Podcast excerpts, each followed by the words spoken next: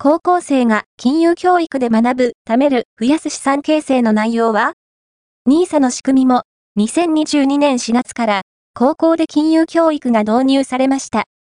2024年からは新 NISA がスタートし、資産運用がより身近なものとして、改めて資産形成の基礎知識を学ぶ必要性が高まっています。